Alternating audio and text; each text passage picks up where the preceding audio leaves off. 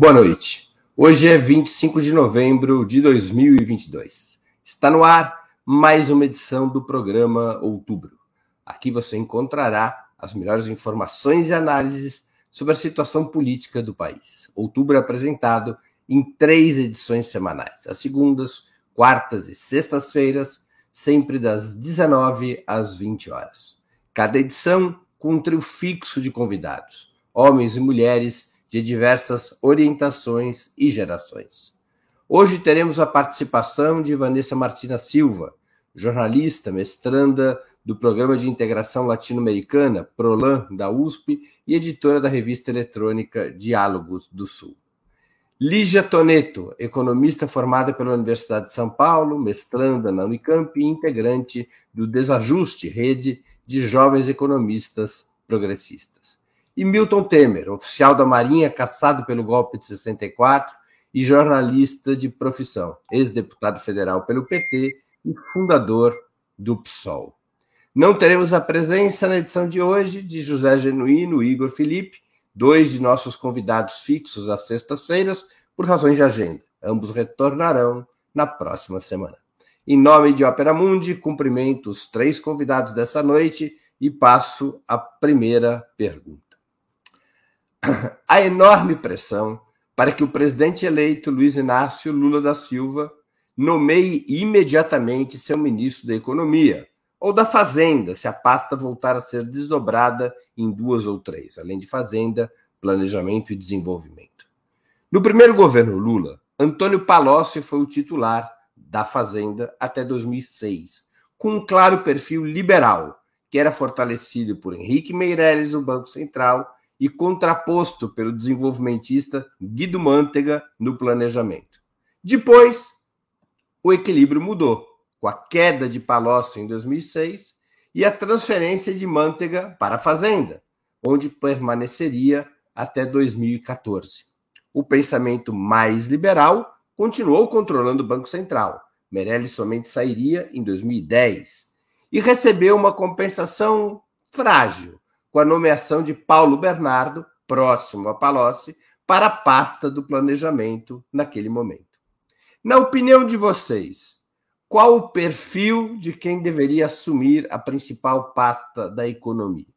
Alguém mais próximo à agenda do mercado, ainda que seja petista, como ocorreu em 2003, ou alguém mais próximo da crítica ao neoliberalismo mais próximo das chamadas ideias desenvolvimentistas, como foi o caso de Guido Mantega após 2006.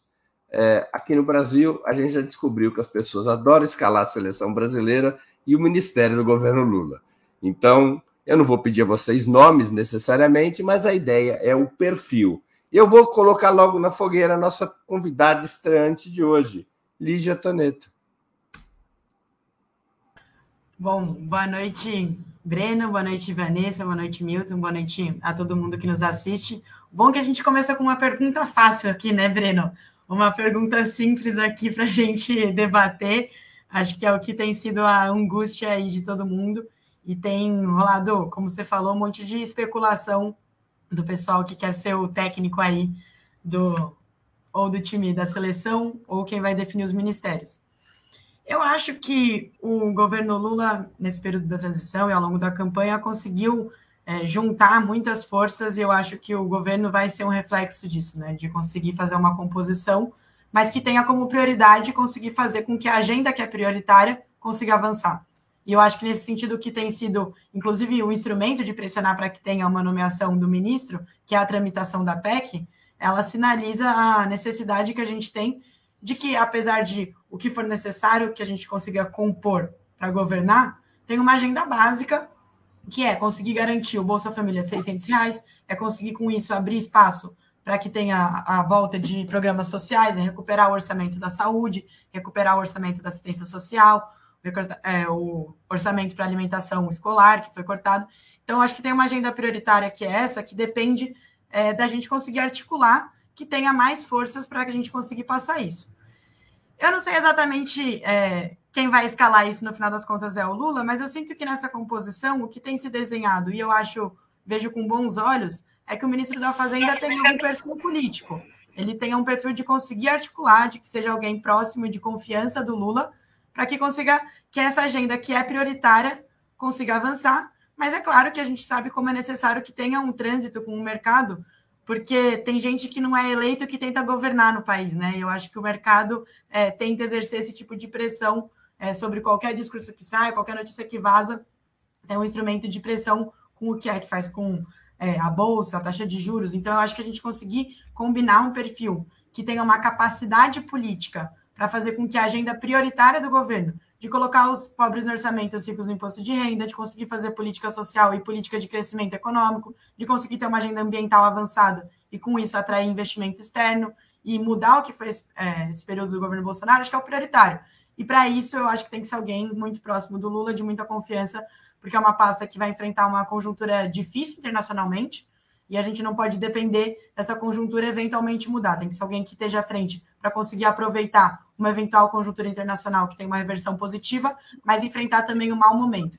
Para isso, acho que tem que combinar uma capacidade de articulação tanto com o Congresso quanto de mais atores econômicos, mas que consiga ter essa característica que é necessária que tenha de conseguir dialogar com os movimentos sociais, de conseguir ter uma agenda ampla, de conseguir fazer com que o programa que foi eleito nas urnas seja de fato implementado.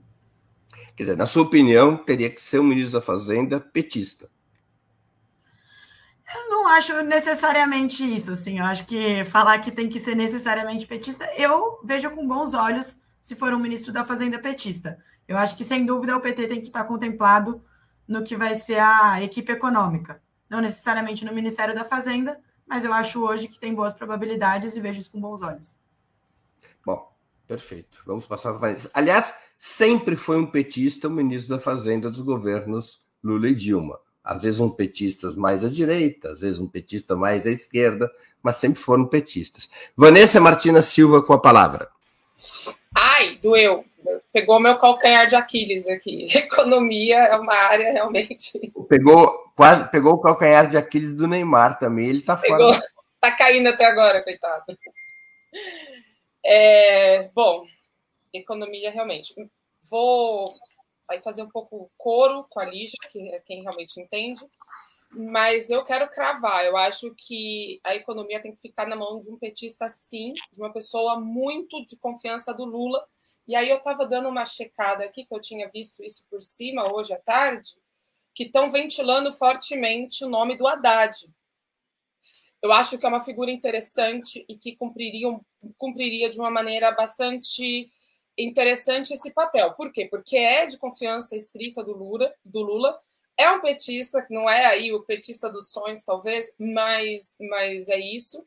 E acho que consegue transitar nesses mundos, o mais petistas, o mais tucano dos petistas, eu acho que o Haddad conseguiria ter um trânsito necessário com o tal mercado. Embora ele não seja o nome favorito né, do mercado. É, outro nome que está sendo cogitado é o Pércio Arida, né? E aí teria a dobradinha do Haddad e o Pércio Arida. Bom, é, eu acho que essa figura, não sei se vai ser Haddad ou não, e também não estou defendendo o nome do Haddad, mas é uma figura que me, que me agradaria se fosse ele tem um papel, essa, essa pessoa vai ter um papel primordial, porque não só a questão da fome, que é óbvio, o governo ele tem que estar comprometido, seja ele quem for, eu acho que mesmo que seja um nome aí não tão ligado à esquerda que seja colocado, vai ser uma pessoa que vai ter que cumprir a agenda política do Lula, né, para não cometer estelionato eleitoral, uma coisa óbvia. Agora, a questão não é essa, que, isso é óbvio. A questão é a gente precisa reindustrializar o Brasil. E para fazer isso, isso é um desafio que eu acho que não se cumpre em quatro anos. Mas é preciso pautar e trazer empresas novamente, é preciso criar outra matriz de desenvolvimento. Essa figura da que vai estar aí na economia, não sabemos, né, como você já colocou, se vai estar agregado ou não o ministério. Então, eu acho que não. Essa figura tem ainda um desafio maior do que colocado nos outros, nas outras gestões petistas, que é o compromisso ambiental, que vai precisar é, ser. Esse compromisso vai precisar ter uma resposta muito mais eficiente do que foi dada anteriormente nas gestões Lula-Dilma. Então, Bom, é isso. Resumindo a pergunta, eu espero que seja um perfil, e eu acho que deve ser um perfil mais progressista, e eu acho também que deve ser, neste caso, acho que é essencial, precisa ser ligado ao PT e à figura do Lula. Antes de passar a palavra ao Milton Temer, só dizer o seguinte para os nossos dois convidados estranhos, o próprio Milton e a Lígia. Quando eu faço assim, não é porque eu estou doido querendo virar maestro, é só para avisar que o tempo de três minutos está acabando. Também não está chamando os ETs? é só para avisar. Eu sempre achei que você queria ser uma versão de Jô Soares. Ah, eu precisaria ganhar muitos quilos e, mais que tudo, muito talento. E tem que botar um conjunto musical no fundo. Milton Temer com a palavra. Bom, eu, eu, eu, tem, existe um problema concreto nessa pergunta. Uma coisa é o, o, o, perfil do ministro que eu quero, outra coisa é o perfil do ministro que eu acho que vai acontecer. Eu acho que nós vamos ter o um ministro para implementar, no máximo, lamentavelmente, uma linha social liberal sem grandes ousadias, fazendo algo parecido com o que o próprio André Singer porta-voz do primeiro mandato de Lula e que continua lulista até hoje, qualificou naquele livro dele, Os Sentidos do Lulismo, em que ele definia o governo de Lula como um pacto conservador de alta intensidade compensado por um reformismo fraco. Nós não teremos mais do que isso. Agora, eu acho que isso é uma tragédia. E o que me preocupa é que, pelo que eu vi das intervenções anteriores, que são duas companheiras de esquerda, progressistas, informadas, avançadas e certamente querendo uma sociedade muito diferente da que nós vemos, é que existe um entorpecimento geral para a aceitação da acomodação. Ou seja, nós estamos considerando natural, sem discutir o que vem junto, a indicação de nomes que, pelo que estão compondo, não pode ser algo que vai romper com o modelo neoliberal, vai arranjar uma forma de disfarçar a saída do teto de gastos, mas sem preocupar muito o sistema financeiro privado, que vai continuar controlando o Banco Central, que é autônomo em relação ao governo, e vai ser autônomo em relação ao governo Lula, mas vai continuar subordinado ao sistema financeiro privado. Porque todo diretor de Banco Central sai do sistema financeiro privado e já está preparando seu emprego futuro neste sistema privado.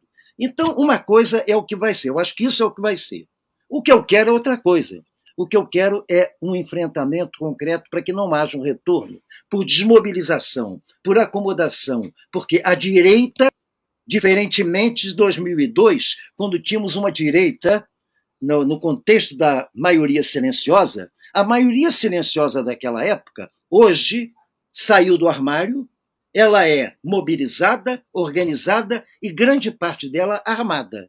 Então, objetivamente, eu acho que nós tínhamos que ir com políticas reais de enfrentamento do grande capital, porque sem enfrentamento do grande capital e com a prevalência dos lucros do sistema financeiro privado, nós não teremos um aumento de empregos, nós não teremos um desenvolvimento mais democrático, nós não teremos distribuição de renda, porque o regime capitalista não opera nessa lógica e principalmente por esse. Então, eles fazem umas concessões no campo do identitarismo, invocam essa ideologia do empreendedorismo e as pessoas entubam. Então, há uma diferença. O que eu acho que vai ser é um governo moderado, social-liberal, que eu lamento, porque quando o Lula, o melhor momento da campanha dele, quando ele esteve mais distante nas pesquisas dos que concorriam com ele, é quando ele defendia uma situação mais radical. Quando ele falava abertamente, enfim, do teto de gastos, quando ele falava abertamente, de forma ostensiva, que se tratava de realmente implementar uma, uma economia voltada para, não para é, é, manter a meta de inflação, mas sim para criar uma meta de crescimento democrático. Eu acho que era essa, esse, esse Lula seguir por esse projeto me terá na primeira linha de defesa do seu governo, mas acho um pouco difícil. Muito bem. Vamos à segunda pergunta, que tem conexão com a primeira, então, se é, quiserem utilizar do tempo para as réplicas, será terá harmonia com a pergunta que eu vou fazer.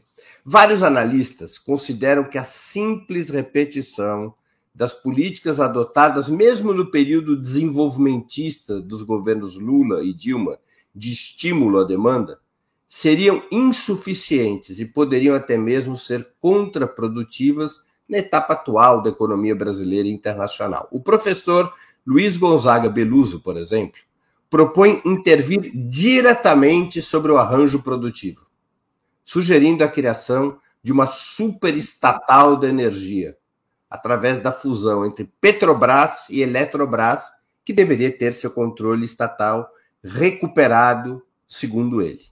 Ou seja, as políticas de trazer o pobre para o orçamento, ou mesmo colocar os ricos no imposto de renda, seriam insuficientes. Seria necessário repor o próprio modelo econômico com um papel direto do Estado na reindustrialização e na retomada do desenvolvimento nacional. O que, que vocês pensam desse debate? Vanessa Martina Silva, com a palavra.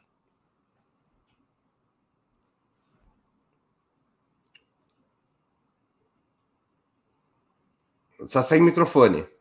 É, eu não estava conseguindo abrir o microfone, desculpa, gente. É, bom, quem sou eu para dizer o que o Beluso disse, né? Não sou ninguém. Eu acho que é por aí.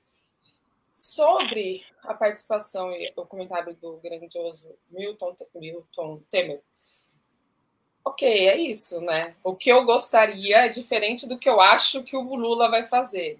Eu queria ter eleito um governo progressista, um governo de esquerda, um governo que realmente. É, esse Lula que você comentou, né? Um Lula mais sei lá, mais uh, revolucionário, aquele Lula que saiu da prisão. Lula que saiu da prisão, Lula saiu. Eu estava assinando quase tudo que ele dizia. Sensacional. Agora, o Lula da Frente Ampla que foi eleito não é o Lula que saiu da prisão. E esse governo que foi eleito, ele é um governo que aí eu já vou lançar uma outra tese polêmica aqui. É, muito tenho lido a respeito dessa nazificação do Brasil, né? Então, essa questão da galera no quartel, isso tem me preocupado muito, tem tomado bastante aí meu tempo de análise, de reflexão. E muitos desses analistas que tratam desse, dessa questão apontam a necessidade de a direita se restabelecer no país. Uma direita democrática, hoje, perdeu completamente o espaço para a extrema-direita alucinada. Essa extrema-direita que desrespeita todos os direitos, que, que prega golpe, etc. Então, este governo Lula não é o que eu quero, né? Que eu gostaria como ideal, mas eu acho que ele precisa, neste sentido, ter um papel, inclusive, de permitir essa esse reagrupamento da direita e trazer novamente uma direita democrática para o debate político. Então é por isso importante que esteja Simone Tebet ali se passando por democrata, importante que tenha aí setores, figurões do PSDB dentro deste governo. E é isso, eu acho que vai ser esse governo de conciliação, não acho que vai ser um governo revolucionário. Não espero grandes coisas, como eu disse, é preciso refazer a industrialização do país. Então, uma superestatal é essencial, é urgente, uma superestatal da energia, uma ótima ideia, me parece.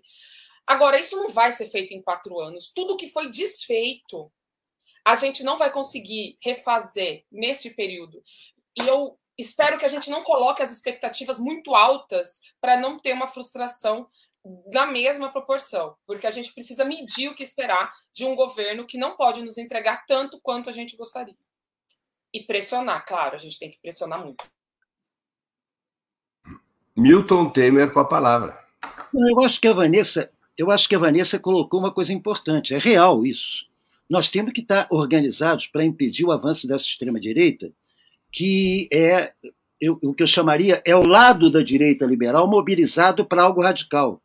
Agora, eu não faço uma separação estrutural entre a extrema-direita radical e a dita demo, é, direita democrática. Reparem que a qualquer movimento, pelo simples fato de não se ter indicado o ministro da Fazenda, ou se falar em mexer no teto de gastos, ou fazer uma revisão na contra-reforma, é bom que se tenha claro, e não reforma trabalhista, simplesmente desse, essas coisas colocadas, a atual democrática Globo News entra de cacete em cima. Porque claramente esta direita liberal ela se unirá com a extrema direita quando houver um avanço maior. É por isso que o fundamental, agora no modo de ver, é reorganizar o que foi a base social do saudoso PT. Não será a mesma. Nós não temos mais operários no chão da fábrica. Mas nós tínhamos uma mobilização social em torno do PT que, fantasia, que era uma fantasia ilusória que tinha perspectiva utópica na vida. Meu medo maior é que o sentido de utopia passa a ser ligado a uma anormalidade psíquica. Quem pensa isso é meio. E eu acho que é fundamental recuperar, porque se mantivermos o limite nesses termos de uh, uh, aproximação excessiva com o centro dito liberal, nós acabamos fazendo o jogo do centro liberal. A história, desde a Revolução Francesa, mostra exemplos disso. Esse centro dito liberal, os girondinos é, com, é, na, na Revolução Francesa, não hesitaram em se unir com os monarquistas que haviam derrubado do sistema feudal, e então enfraquecidos, para liquidar os Sanculottes e Robespierre na frente.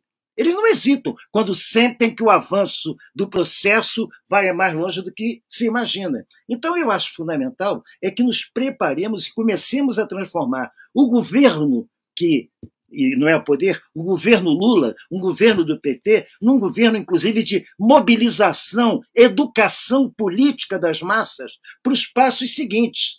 E não para dizer, olha, calma, não pode ser mais do que isso, se for mais do que isso, nós corremos risco.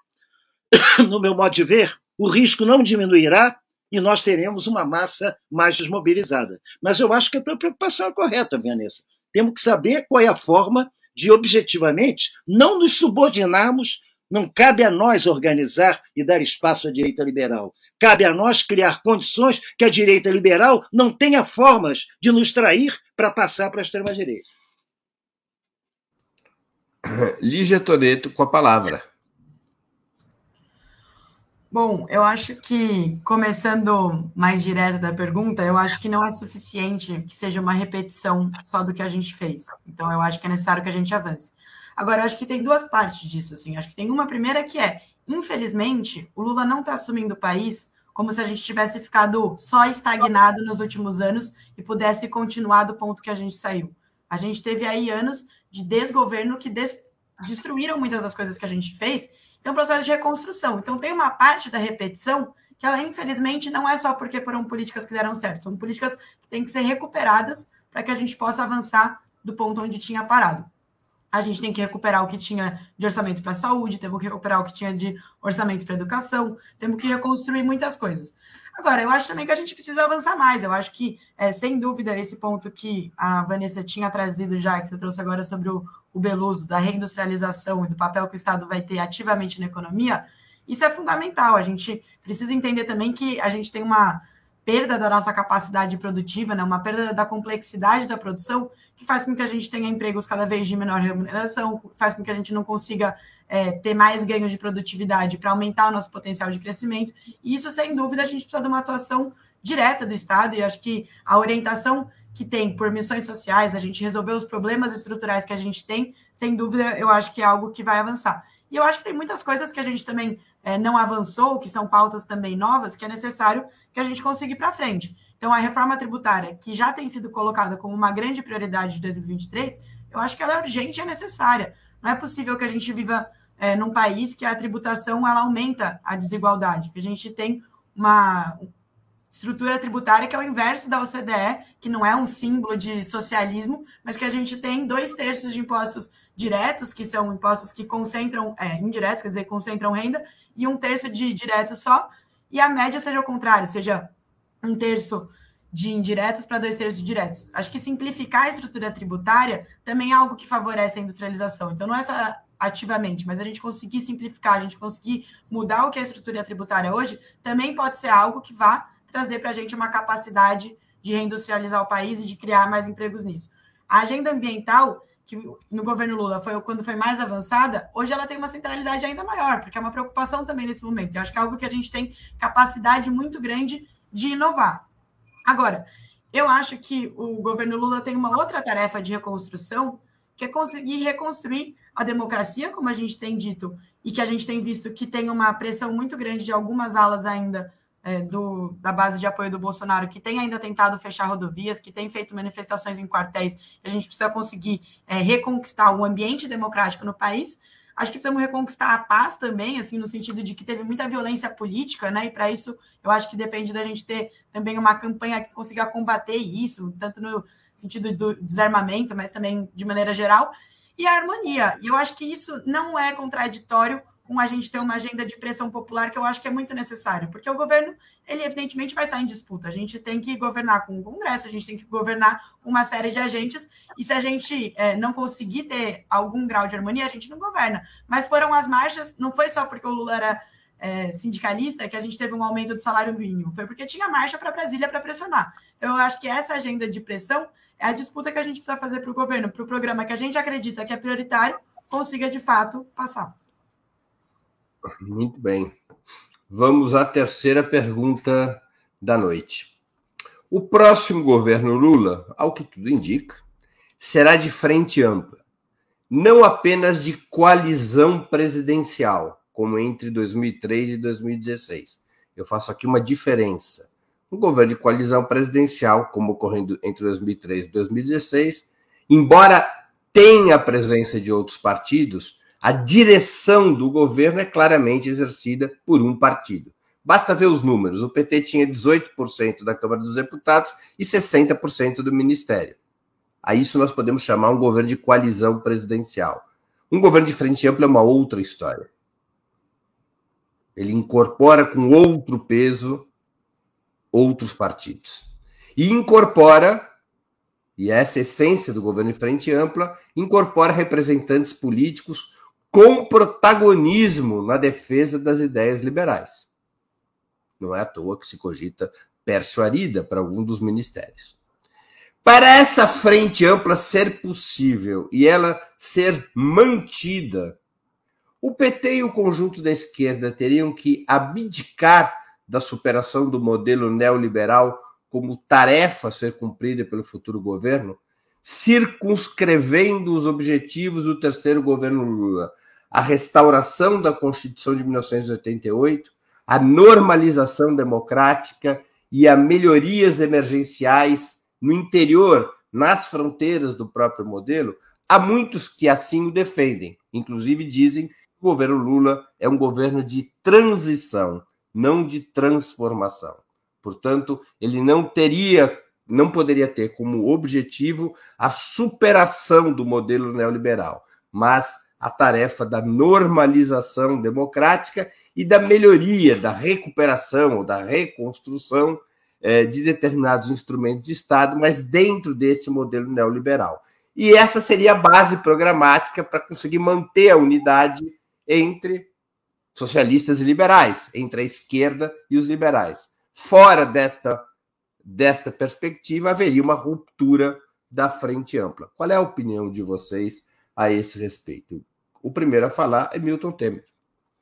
Bom, Bruno, eu, você, eu acho que você está apenas fazendo uma previsão daquilo que eu considero. Se for por esse caminho, nós estamos apenas preparando o Estado, enfim, a situação e o quadro, o cenário, para que tenhamos como sucessora do governo Lula alguma coisa em torno de Simone Tebet, que é uma pessoa civilizada, uma pessoa que, para determinados combates da fase atual do capitalismo, as concessões que o capitalismo vem fazendo na área identitária e numa série de áreas ditas de compliance empresarial, enfim, aquelas concessões que o grande capitalismo faz para continuar mantendo seus privilégios e ganhando para a defesa desses privilégios uma parte da classe trabalhadora. Se é, é até o que vai acontecer. Então, eu não quero isso. Eu quero que se mantenha, a partir de Lula, algo mais avançado do que Lula. Eu não quero retroceder. Nós estamos, essa proposta, por exemplo, vai conduzir a algo que está anterior a Juscelino Kubitschek. Eu acho que é demais retroceder 70, 80 anos na vida política do país como objetivo é trágico. Se for isso que estiver na cabeça de grandes quadros dirigentes do, do, do, do PT, isso me preocupa. Até porque eu, aliás, porque eu quero até passar a responder uma parte da pergunta anterior.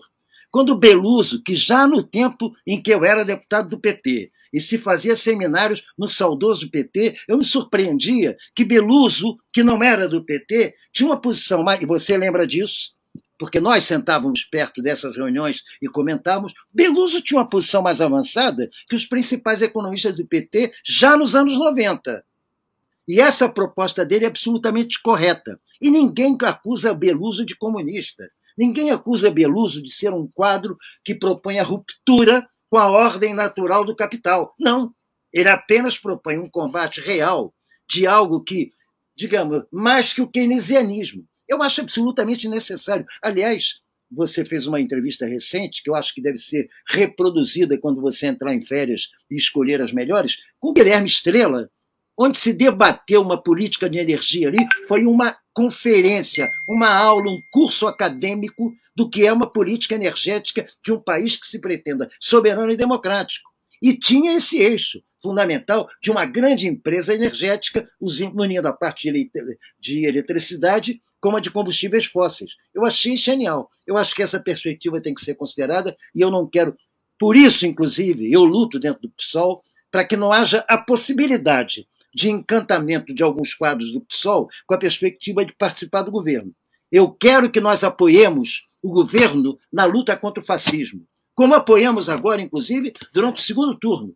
Eu quero apoiar o governo Lula na luta contra o fascismo, mas quero ter uma autonomia e independência para tensionar e organizar a parte da sociedade que não quer recuperar o quadro da acomodação social e da porque ela não existirá nunca ela não existirá nunca a partir do que já existe de extrema-direita. A social-democracia na Alemanha é prova disso, dos anos 30. Ela não existirá, não há essa hipótese. Ou reduzimos politicamente o poder dessa extrema-direita, obrigamos esse centro a entender essa prioridade, ou todos nós iremos juntos para o Beleléu. Lígia Toneto. Beleléu é o retorno do, é o retorno de algo parecido com o bolsonarismo. Lígia Toneto com a palavra.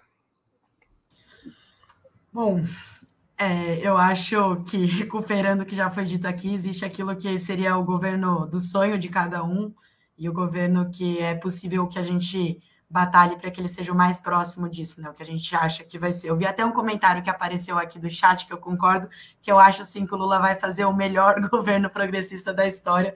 Eu acho que a gente tem que começar com boas expectativas e aí vendo o que a materialidade permite.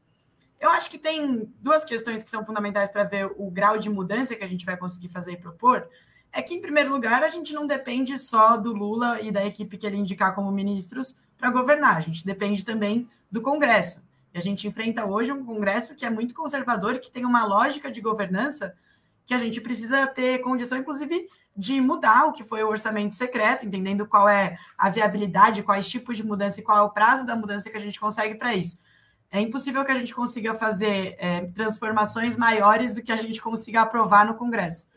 E para a gente aprovar no Congresso, eu acho que a outra parte, e que eu acho que a gente tem que construir uma base de governabilidade para isso, é que a gente depende também de que a população esteja junto com a gente. Porque quanto mais revolucionário, quanto mais avançado a gente for, mais a gente precisa de apoio popular. E eu acho que isso faz parte de uma disputa cultural necessária que a gente faça no nosso governo. Acho que teve um avanço da pauta conservadora no governo Bolsonaro, que fez muita disputa cultural, que a gente precisa combater. Acho que a gente precisa garantir que a gente tenha apoio para avançar. Agora, existe uma parte da população que vê com muitos bons olhos empreendedorismo, por exemplo. E nós temos uma agenda do trabalho, por exemplo, que caminha é, em outro sentido, que enxerga isso como uma parte, mas enxerga a necessidade da gente recuperar os trabalhos com direitos, recuperar o que são os direitos trabalhistas que foram destruídos e arruinados. A gente não consegue dar um passo antes. A gente, por exemplo, a gente, eu participei da campanha do Haddad, a gente conversou muito com entregadores e motoristas de aplicativo. E uma pauta que a gente discutia sobre regulação do trabalho e direitos, eles falavam: olha, não adianta ter uma proposta que fale que vai regular, porque ninguém quer isso. Tem uma. Um, Preza-se pela liberdade de. que a gente sabe que não é uma liberdade, na verdade é muito mais. É, tem uma, um poder muito menor essa falsa liberdade, mas a gente chega com uma proposta que nem para quem essa proposta vai servir tem apoio, a gente nunca vai avançar. Então, eu acho que é, esse tipo de combinação de frente ampla, que pode ser chamado, pode ser chamado é, como for, que a gente vai conseguir juntar mais partidos, vai conseguir ter uma base de governabilidade maior e ter uma disputa cultural bem estruturada, parte do pressuposto de que a gente não pode dar nenhum passo à frente do que a população está com a gente. Acho que a gente tem que conseguir garantir que a gente caminhe junto e que a gente tenha uma base para aprovar. Eu acho que a gente tem que centrar é, esforços agora em aprovar a reforma tributária, que eu acho que vai mudar muito, muda inclusive a correlação de poder, se a gente consegue ter uma reforma tributária que consiga, tanto na parte da estrutura produtiva, mas principalmente distribuir renda, distribuir patrimônio, Hoje, você distribui patrimônio no Brasil, você muda muita coisa, que é onde tem a maior concentração. Você passa a tributar dividendos, você passa a tributar é, juros de capital financeiro. Eu acho que tem uma grande possibilidade de mudança. Agora, eu acho que não tem capacidade de um governo, na democracia que a gente vive, que eu defendo, que daqui a quatro anos tem eleição de novo, e que em quatro anos é insuficiente para a gente fazer tudo o que a gente quer a gente garanta que a gente em quatro anos faça muita coisa, ganhe a próxima eleição para fazer mais coisa e a gente tenha um longo prazo de transformações, porque em quatro anos é impossível resolver tantos problemas do Brasil, que já tem problemas estruturais e que foram muito agravados nesses anos de Temer e Bolsonaro.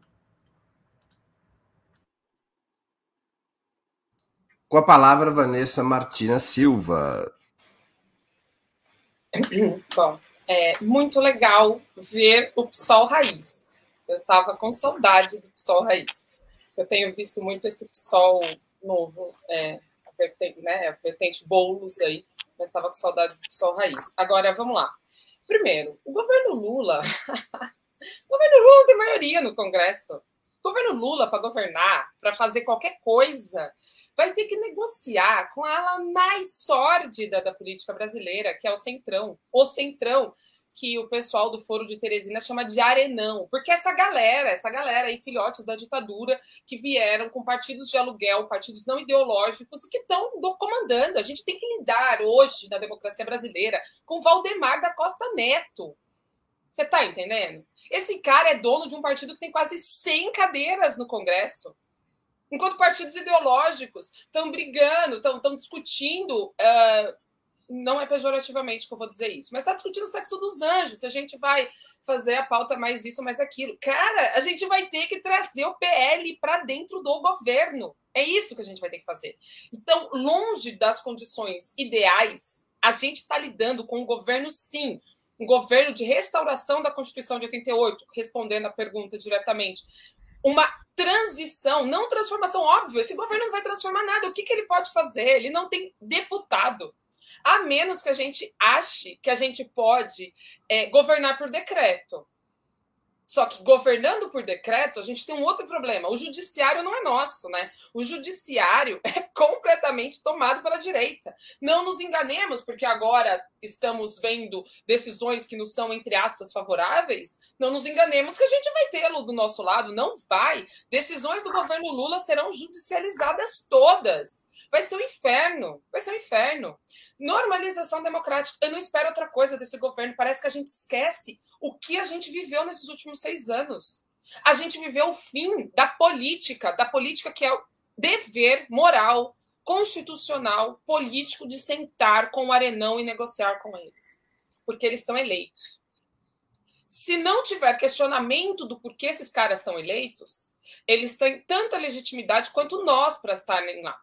Então a gente tem que negociar com eles. E não vai ser fácil. Por quê? Porque a sociedade brasileira se acostumou com a exceção.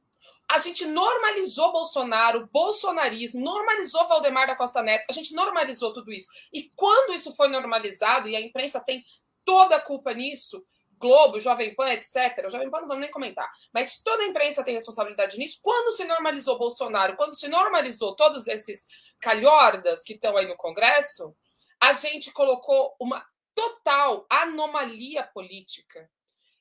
Que era essa coisa do eu não sou político, eu sou gestor. Elegemos João Dória, entendeu? Então, um Tarcísio de Freitas é governador do maior estado do país. A gente não tem nada de normal. Se o Lula conseguir apenas normalizar e trazer o país de volta para a política institucional, ele terá feito mais do que qualquer sonho de democratização. A gente elegeu Lula. Lula não é continuidade do Lula que foi eleito em 2002. Lula é eleito depois de Bolsonaro. Então a gente não pode esperar nenhuma, nenhum avanço, a não ser o mínimo, o mínimo democrático possível. Desculpa, eu só posso esperar o mínimo. Antes de continuarmos, eu queria pedir a contribuição financeira de vocês para a Opera Mundi. Há seis formas de fazê-la. A primeira, assinatura solidária em nosso site, operamundi.com.br apoio.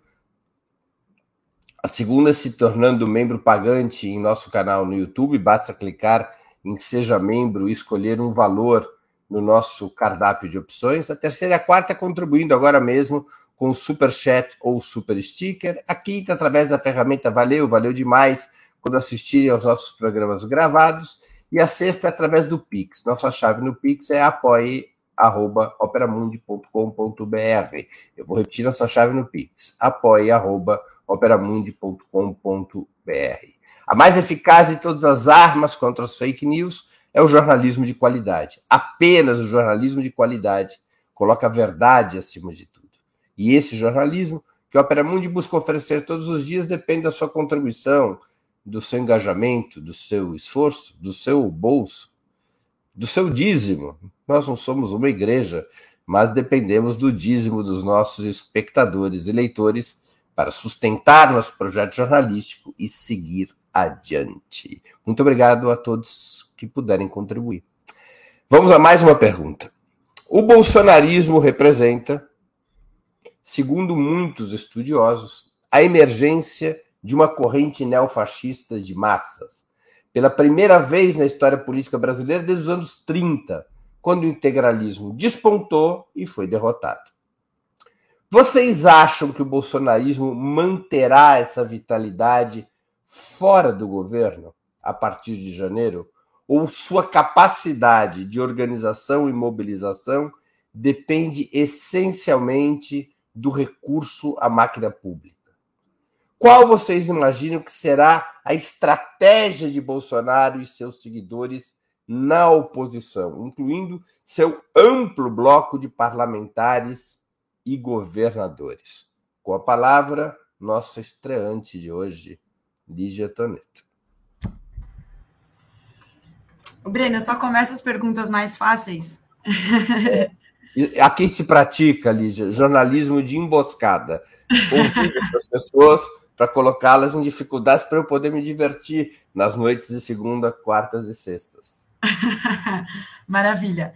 É, vamos lá, eu acho que a primeira coisa é que o bolsonarismo, ele, por mais que tenha tido uma estratégia é, que teve uma característica homogênea no governo, em algumas partes, né? acho que tinha ali uma discussão da composição de qual eram os blocos e tal, mas a estratégia pública ela era homogênea. Eu acho que hoje tem um enfraquecimento disso, sim. Eu acho que tem uma tendência é, do que são os próprios deputados da base do Bolsonaro. Hoje já não tem uma posição exatamente homogênea, né? Você tem alguns deputados que são os mais radicais, que têm estimulado é, essa, esses atos nos quartéis, que têm estimulado esses atos antidemocráticos, que têm pressionado, que foram quem teve força para pressionar a ação do Valdemar da Costa Neto. Então, acho que tem uma ala que ainda é mais aguerrida nisso, enquanto você tem outras alas que têm mudado de postura, né? Tem ficado é, mais neutros, tem outras alas que têm sinalizado até uma parte de conversar, então eu acho que tem uma perda da força porque tinha uma dependência muito grande da máquina pública, né? A máquina pública é, nunca foi tão usada quando no governo Bolsonaro, e a gente tem visto cada vez mais as notícias que saem sobre as mobilizações do 7 de setembro, por exemplo. Eu acho que a gente tem que ter um processo, inclusive, de, de justiça de transição, sabe? Eu acho que a gente tem que agora é, ter alguns marcos que consigam encerrar esse capítulo, é, esse capítulo do Bolsonaro. Assim. Então, um, por exemplo, é a gente conseguir chegar no final da CPI da Covid. Quem vai a gente conseguir punir, se vai prender o Bolsonaro ou não, eu não sei. Mas acho que a gente tem que chegar no final do que foi esse processo. Acho que tem que chegar no final do que é a investigação do caso da Marielle, por exemplo. Acho que é fundamental que a gente consiga chegar ao final disso. E eu acho que a gente tem que conseguir alguns marcos que acabem fazendo mais a disputa cultural do que foi isso, enfraquecendo. Eu acho que tem uma perda de apoio também é, de alguns desses atos que acabaram isolando. Tem muitas pessoas que não.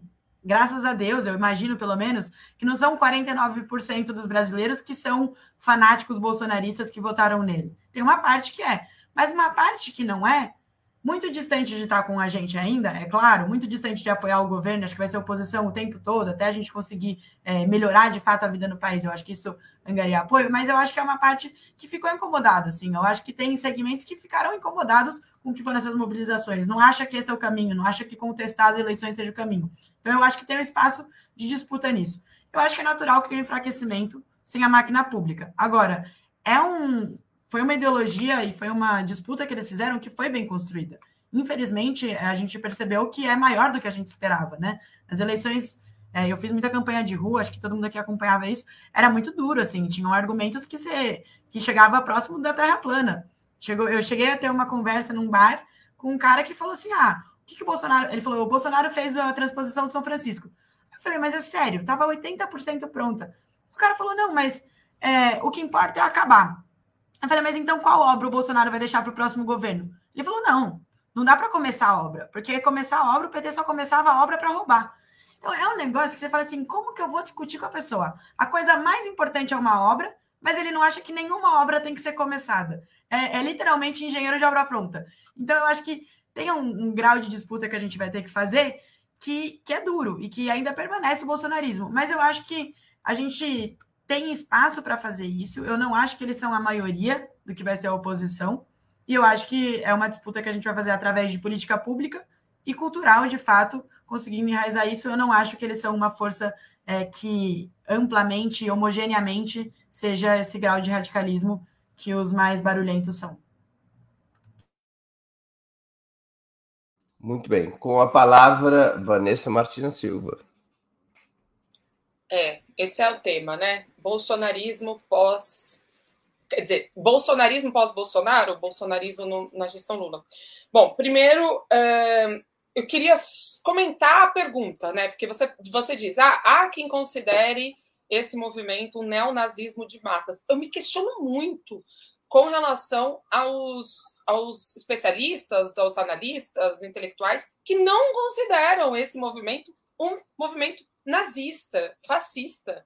Clássico, não sei nem. Eu questiono mais, eu acho mais válida a discussão se tem que usar o neo ou não. E eu acho que não tem que usar o neo. É fascista mesmo fascista como tal. E, e aí eu, eu, eu, tenho acompanhado muito esse debate, aí uma galera dizia, não, porque tem que ter um, um, uma mobilização, tem que ter milícia armada, ou tem que ter isso. Então as pessoas esperavam que tivesse uma listinha e que fosse dando check. Se não tem todos os checks na listinha do que é o nazismo, então não é nazismo, então não é fascismo a gente tem que checar tudo. 10 itens. Ah, tem que fazer teste, aí você marca 10 itens. Se não marcar 10, não é. Não, cara. Ele foi aprimorando e foi avançando nos métodos fascistas. Ele se apoderou do Estado. Ah, mas o fascismo tem um componente nacional, Bolsonaro não tem. Bolsonaro não tem um componente nacional, esses patriotas na frente do quartel a gente não entende que eles estão fazendo uma defesa nacional e muito menos utilizando do nacionalismo, mas eles entendem e eles estão fazendo isso ao modo deles, que é um modo, enfim, totalmente pervertido. Então, é, é, eu acho que os termos precisam ser usados e usados corretamente. Tem que ter, ser dito o que eles são para que a gente tenha condições, capacidade e ferramentas para combater. Ele depende da máquina pública? Em grande parte, sim. Eu acho que o que a gente está vendo hoje quartel, etc., movimento, redes e tudo, isso é, é inflado pelo uso do, dos recursos públicos. Então a gente tem nesse momento atuando o gabinete do ódio, que não foi desmantelado. A gente tem um universo de fake news que ainda está circulando e que a, cuja máquina, cujo financiamento também não foi totalmente desmantelado. E nós temos estrutura física, dinheiro que está sendo colocado para suportar esses acampamentos, com banheiro, com comida, etc. Então, tudo isso, sem recurso público e sem essa estrutura do bolsonarismo, isso tende a desinflar. Considerar que vai haver uma limpeza, que eles vão deixar de ser o que eles são, fascistas, etc. Não, né? Isso não vai acontecer, obviamente. A gente sempre teve, como você mencionou, o Brasil de 30. A gente tinha aí os, como é que era? Os camisa verde, a gente teve os camisas verdes, depois a gente teve o Carlos Lacerda. A gente sempre vai ter uma parcela da sociedade que vai flertar com isso. Mas eu acho que está inflado. Tem setores populares que estão sendo é, totalmente sequestrados pelo bolsonarismo. E esse setor popular, eu acho que a gente.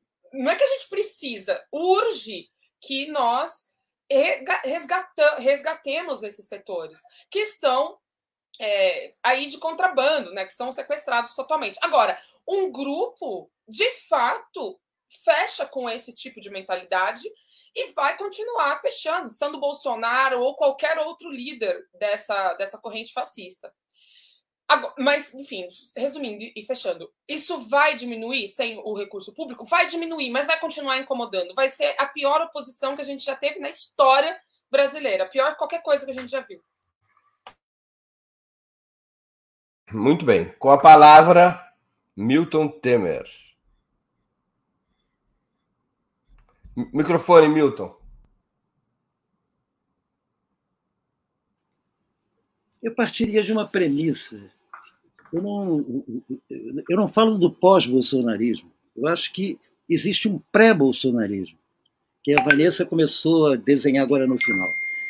A maioria silenciosa que eu me referi antes, ela sempre foi majoritária.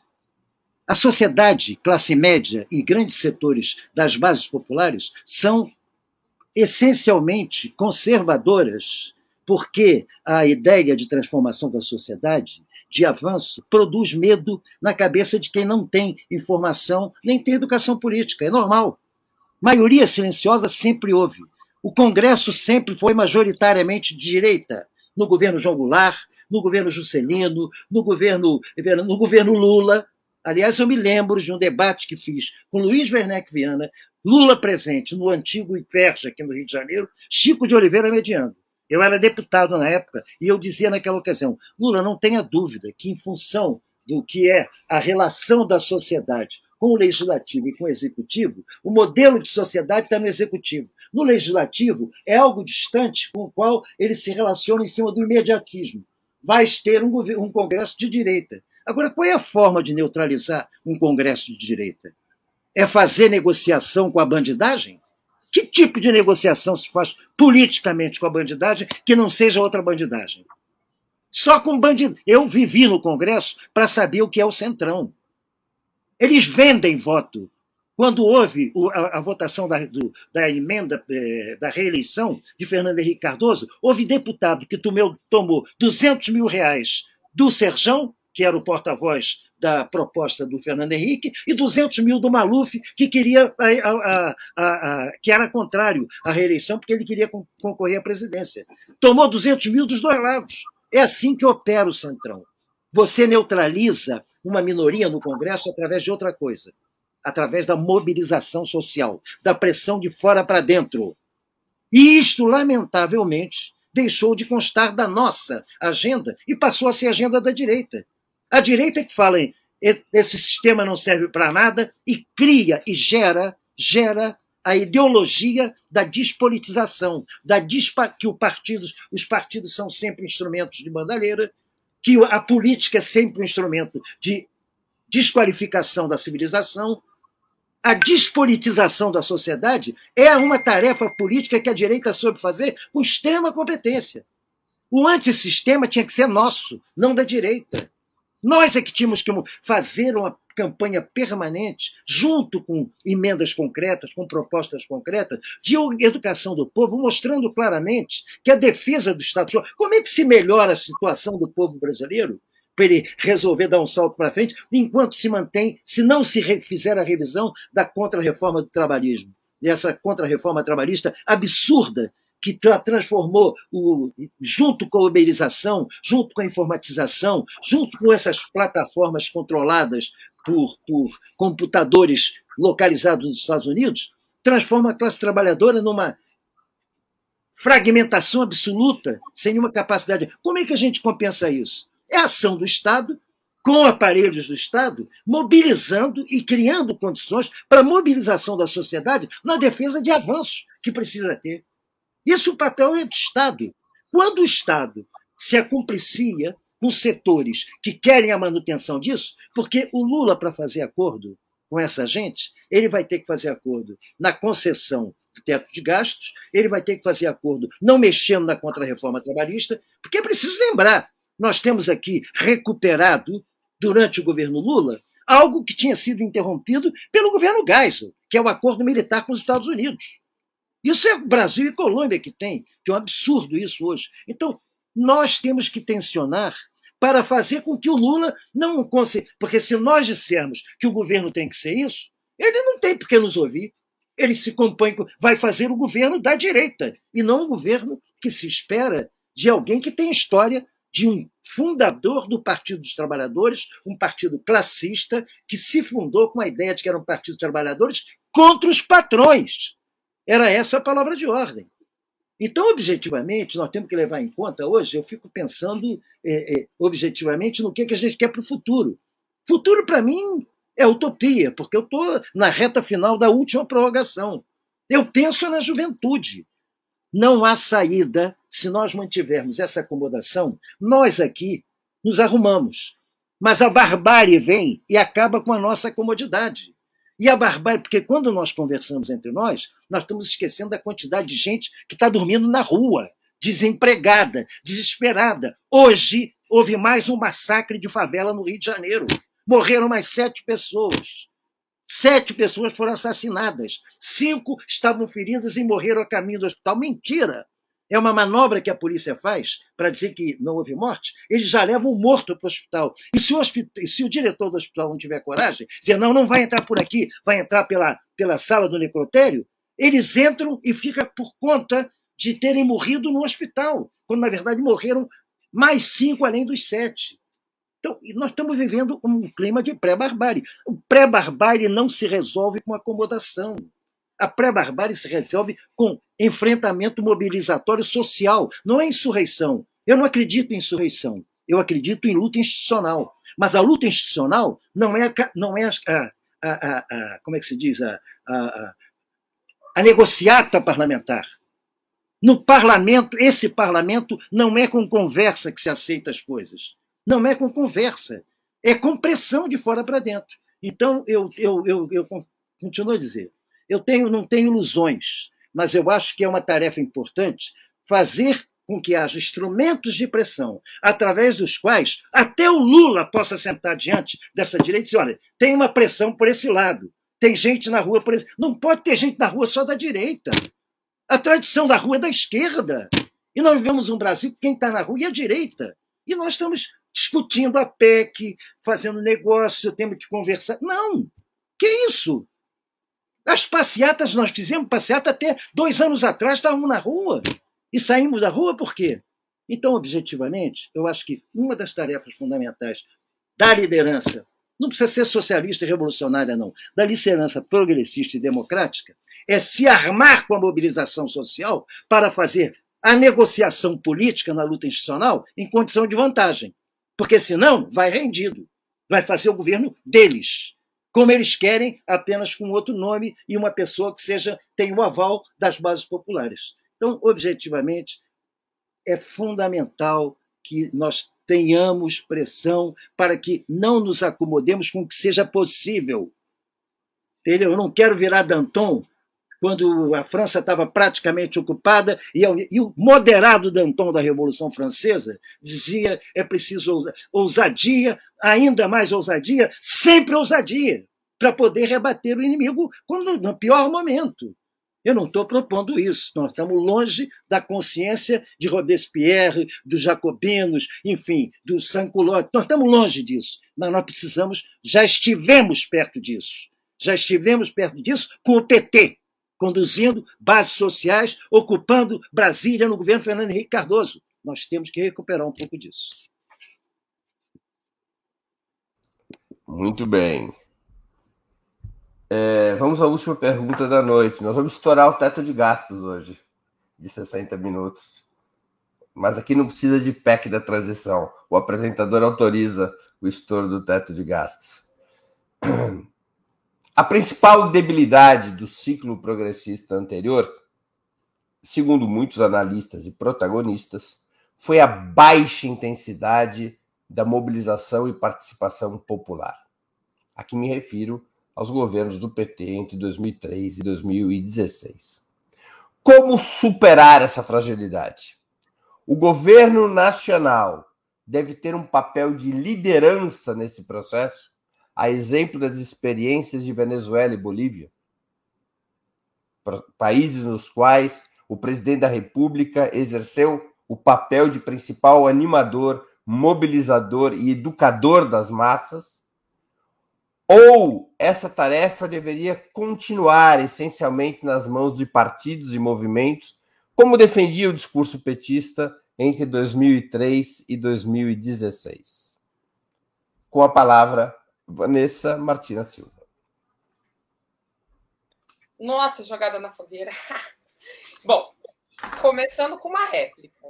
É, eu fiz aqui toda uma defesa, a galera me chamou de realista, enfim, de fato. É, eu fiz aí toda uma defesa realista do que eu acho que vai ser esse governo. Agora, eu estou aqui participando do outubro desde acho que. Realista na Revolução Francesa era quem defendia o rei. Não, não, real, não. Falando da Revolução não. Francesa. Ela usou o sentido. Não, não. Ela usou o sentido leninista, a análise da realidade concreta. É isso. Obrigada. É, enfim, desde aqui de acho que final de setembro, mas enfim, todo outubro aqui defendendo exatamente a mesma coisa que o Milton defendeu. Povo na rua. A pressão desse a pressão a esse governo precisa ser feita à esquerda, porque a pressão da direita vem da mídia, vem do mercado, vem de etc. E é uma pressão parruda. Então, a, a, gente não pode desocupar as ruas. A gente fez uma grande festa da vitória do Lula, muita gente na Paulista, muita gente em vários, em vários locais em todo o Brasil.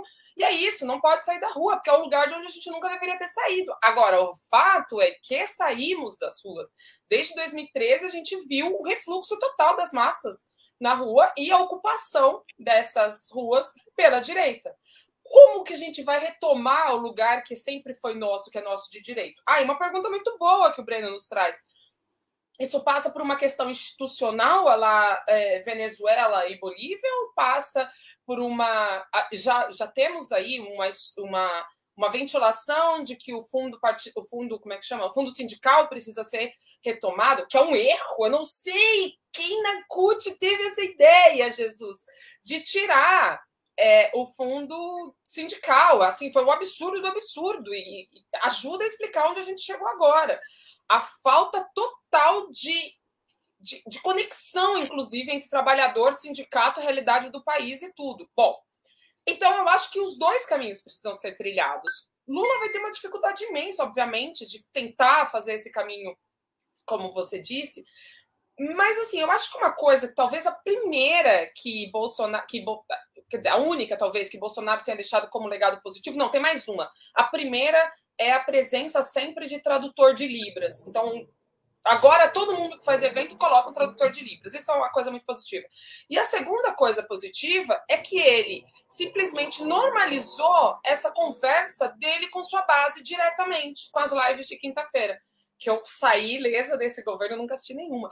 Mas Lula precisa pensar em algo assim. Então, Chaves tinha um café com o presidente que não era um programa político de meramente propaganda, era um programa formativo. Lula, o Chaves lia livros, lia a Constituição, conversava com a audiência a respeito de temas relevantes, não só para a Venezuela, ai, droga, não só para a Venezuela, mas temas transcendentais no mundo. Então, Chávez, ele, ele, ele ajudou, como um grande professor, ele ajudou a formar a consciência dos venezuelanos.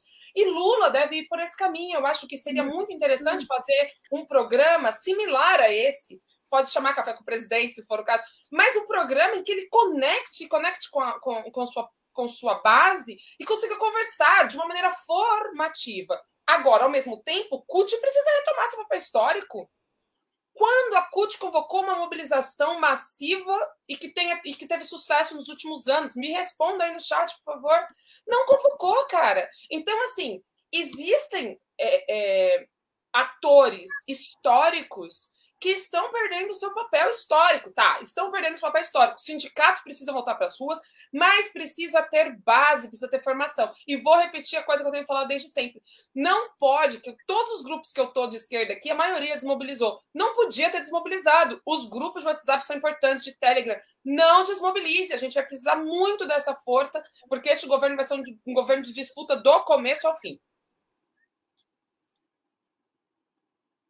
Com a palavra, Milton Temer.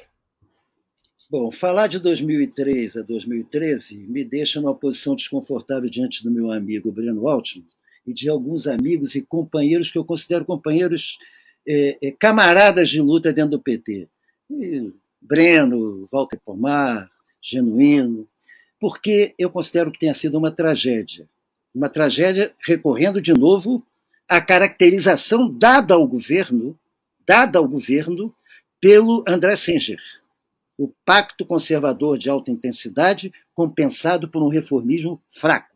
O reformismo fraco era a Bolsa Família, que era um emergencial, não estrutural, porque todo o estrutural ficou por fora de qualquer debate na medida em que havia um pacto conservador de alta intensidade. O próprio Lula disse: nunca o sistema, nesta república, nunca os banqueiros não têm o que reclamar porque nunca lucraram tanto. Então, objetivamente, qual é o. E, e perdemos uma oportunidade histórica, histórica naquele momento. De que, que se forma o PSOL? De um, enfim, um, um movimento que, por incrível que pareça, tinha três molengões, eu, Leandro Conde, Carlos Nelson Coutinho, nós éramos, no máximo, debatedores, participantes, eu diria a menor tendência de esquerda da, da realidade brasileira, que dissemos assim, não dá mais para segurar. Carlos Nelson Coutinho queria sair do PT com a carta aos brasileiros. E o Carlos Nelson Coutinho foi alguém que, quando entrou no PT, sofreu fortes resistências como reformista, porque ele defendia a teoria do reformismo revolucionário. E o PT era revolucionário rupturista. Carlos Nelson Coutinho queria sair do PT na Carta aos Brasileiros. Por que, que eu digo isso? Porque qual foi a, a para além da oportunidade, eu não quero repetir aqui o que já disse numa entrevista com respeito à área militar, para além da oportunidade que a gente perdeu de fazer uma mudança qualitativa na formação ideológica das Forças Armadas em função da tragédia que tinha sido para os milicos. O período neoliberal de Fernando Henrique Cardoso, que tinha por concepção militar a submissão, a, a segurança do, do, do, continente está garantida pela quarta forma, quarta, quarta frota e o Departamento de Estado americano, nós tínhamos condições, mas para além disso, houve uma consciente desmobilização do movimento social e dos partidos de esquerda. O PT foi desmobilizado e pior, o PT foi despersonalizado pela quantidade de adesões durante aquele período em busca da boquinha. Eu, quem viu os debates nos congressos do PT nos anos 80, 90, e vai ver, enfim, Breno lembra disso. O debate que houve na disputa de presidência entre mim e o Zé Dirceu discutia-se a, a questão do socialismo no programa, que era a proposta do campo majoritário retirar e a minha de defender a manutenção. Isso foi, foi debatido publicamente pela mídia antes do Congresso, antes esse debate já estava na rua. Isso é imaginável hoje? Não, por quê? Porque os 13 anos do PT, se a gente fizer o balanço do que ocorreu ao longo disso, de concessões, lei antiterrorismo, que no final das contas serviu para se utilizar a legislação contra o. E não se mexeu no artigo 142 da Constituição, que hoje é utilizado pelos golpistas para dizer da legitimidade das Forças Armadas e intervir no confronto entre o Executivo e o Judiciário. Está aí a Jovem Pan diariamente incendiando a massa em cima disso. Artigo 142. Então, objetivamente, houve. Isso tem. O que eu não quero é repetição disso. O que eu não quero é repetição disso. Porque a acomodação com a direita sempre leva para mais à direita. Sempre. Isso quem disse pela primeira vez, eu ouvi e reproduzi, não foi nenhum revolucionário.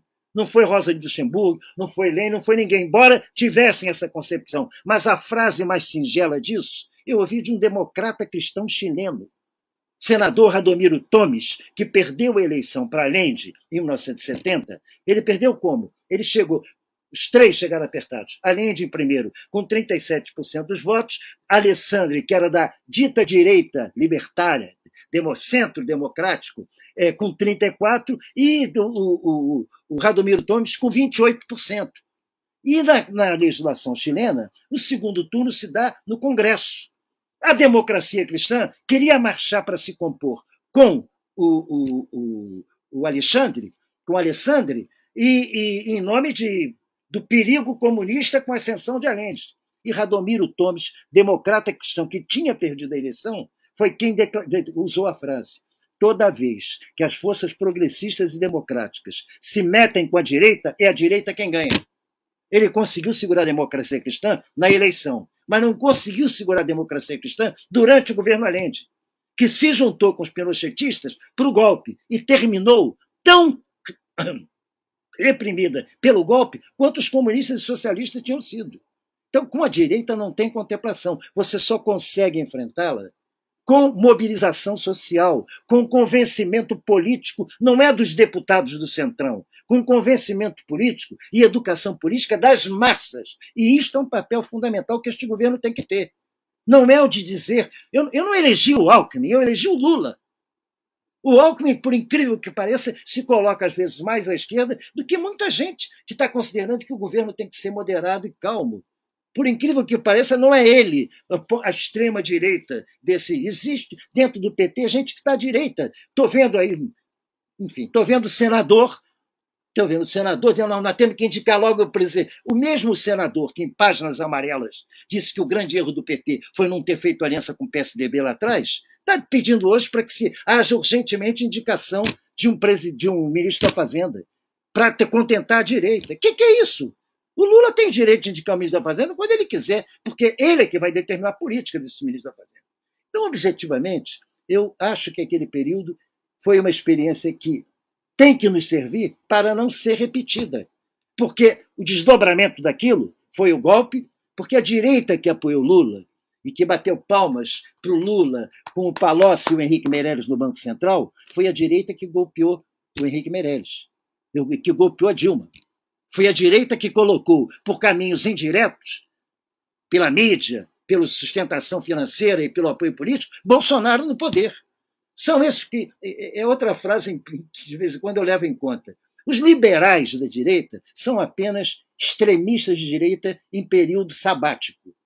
Porque quando for preciso esmagar a classe operária, eles recorrem a isso. Quando for preciso esmagar as classes trabalhadoras, eles se alinham com a extrema-direita. Então nós temos que fazer algo que foi dito aqui no debate fazer com que as bases populares compreendam que elas não podem ir para a rua como foram em 2013 defender a contra-reforma da, da, da, Previdência. Foram para a rua defender a contra-reforma da Previdência. Foram para a rua defender a contra-reforma do trabalho. Nos caminhões, e diziam isso em cima do caminhão. E batiam palma. Aposentado ali, velho que estava por aposentar. Por quê? Porque a direita assumiu bandeiras que nós abrimos mão. Ah, não, a disputa, calma, porque nós vamos ganhar a eleição.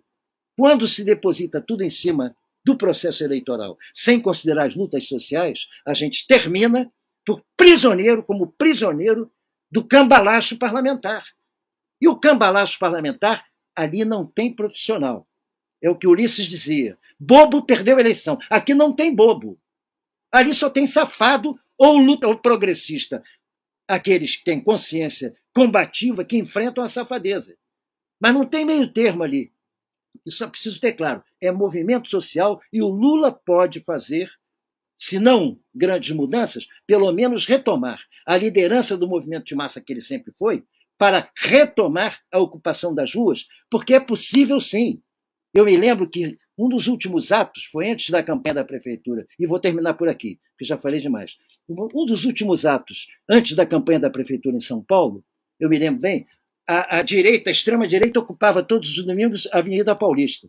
Até que um dia o Boulos disse: nós temos que ocupar. Não tinha ninguém, não estava mobilizando a esquerda. Não foi o Lula, nem foi. Era ainda um candidato. O Boulos convoca uma mobilização de rua e tirou a direita da rua naquele dia. O povo foi para a rua de máscara, foi durante o Covid, o povo foi para a rua de máscara, o comício tinha o cuidado de dizer, olha, um metro cada um do outro. Lembra disso, Breno? Você lembra desse comício em São Paulo? Ali naquela praça, como é que não é? Ah, eu esqueci o nome. Eu não sou de São Paulo, eu sou do Rio, então é complicado. Largo da Batata? No Largo da Batata. Você lembra desse comício do Largo da Batata? Foi aquele comício foi convocado por conta de contraponto à ocupação das ruas pela extrema direita.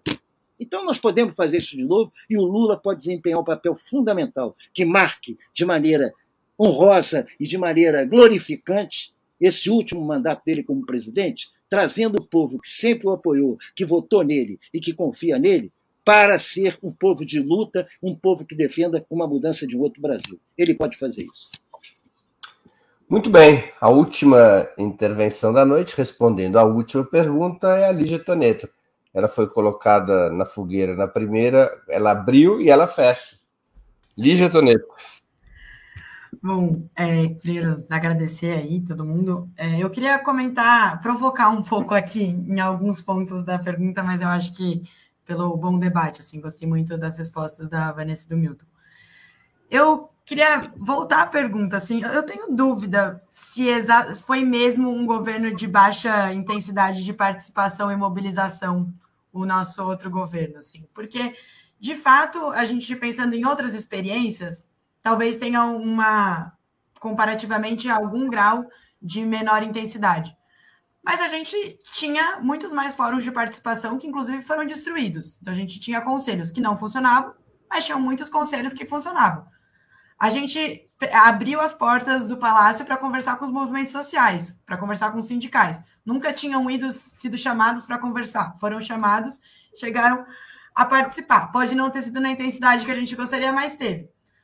Foi durante os governos do PT que teve o maior número de greves. Isso, inclusive, foi o que garantiu que o salário mínimo não tivesse efeito só sobre quem recebeu o salário mínimo ou sobre os benefícios. Foram as negociações coletivas que foram ganhas por causa de muita mobilização que fizeram com que a gente tivesse um ganho salarial tão grande no Brasil durante nossos governos. A lei de cotas, ela teve um apoio muito grande, uma mobilização muito grande nas universidades, tanto para ela surgir quanto para ela não ser uma lei só federal. Ela não chegou a virar lei estadual em muitos lugares, mas a grande maioria das universidades estaduais adotaram cotas porque o processo da lei criou uma onda de mobilização que as universidades estaduais que ainda não tinham aderido passassem a aderir. Acho que tem mais uma série de exemplos, mas acho que é, existiu uma mobilização que pautou. A gente tinha as marchas pelo salário mínimo que garantiu que a gente tivesse essa política. Então, eu acho que isso fazia parte de uma agenda positiva. Agora, eu acho que tem uma outra frente de mobilização, e aí eu concordo com o que a Vanessa disse sobre a questão das lives do Bolsonaro, sobre o que tinha a comunicação chavista, que de fato eu acho que em muitos momentos a gente é, falhou no que seria a comunicação, né? Acho que em, tem várias histórias de políticas nossas que a gente ia inaugurar, o que falava, e não falava que era uma conquista do governo, falava que era só uma conquista individual das pessoas. Eu acho que isso não dá, porque eu acho que a gente tem que ter um avanço do reconhecimento do que é conquista do governo, por pressão popular, mas é conquista do governo, não é uma pressão popular em qualquer governo que garante. É uma pressão popular num governo que tem aderência ao que é essa possibilidade de pressão. Então, eu acho que isso sim. Eu acho que tem uma estratégia de comunicação constante, que, que se vai ser a, a, live de terça, se vai ser é, o Twitter, se vai ser uma, o Telegram, se vai ser o Lula Verso, o que, que vai ser, eu não sei, não é a minha área, mas acho que a gente precisa ter uma estratégia melhor de comunicação.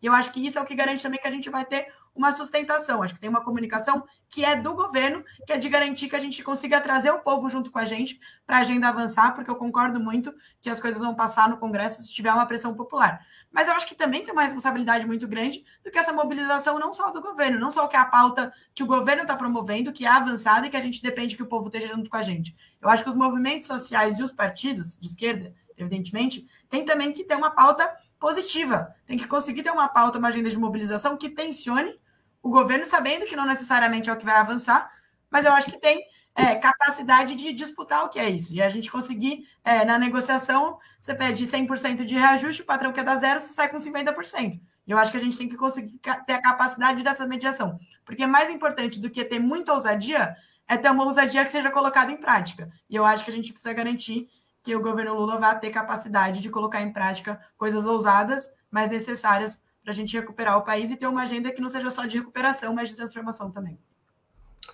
Muito bem, chegamos ao final de mais uma edição do programa Outubro. Aliás, hoje. Eu queria é 20... fazer uma proposta, Breno. Eu queria fazer uma proposta. Diga. Eu queria a adesão da Lígia e da Vanessa para a gente agora sair dos embaraços em que fomos colocados e dizer o seguinte: Breno, e o que, que você pensa do que você perguntou para a gente? Eu sou um mero jornalista que pergunta às pessoas. Ah, tá. o jornalista isento e completamente objetivo. Eu só sei que nós chegamos ao final de mais uma edição do programa Outubro. Eu conversei hoje com Vanessa Martina Silva, Lígia Toneto e Milton Temer. Nós temos novo encontro marcado com os nossos convidados das sextas-feiras no próximo dia 2 de dezembro. Antes disso, voltaremos a nos ver nos programas outubro de segunda, dia 28 de novembro, e de quarta, dia 30. Agradeço aos convidados e às convidadas, ao convidado e às convidadas e à audiência, especialmente aqueles e aquelas que puderam contribuir financeiramente com o site de Opera Mundi ou com o nosso canal no YouTube. Muito obrigado, boa noite e boa sorte. Isso aí, gente. Ali de like, deem like. E vai, Brasil! Boa noite. Tchau, tchau, boa gente. Noite.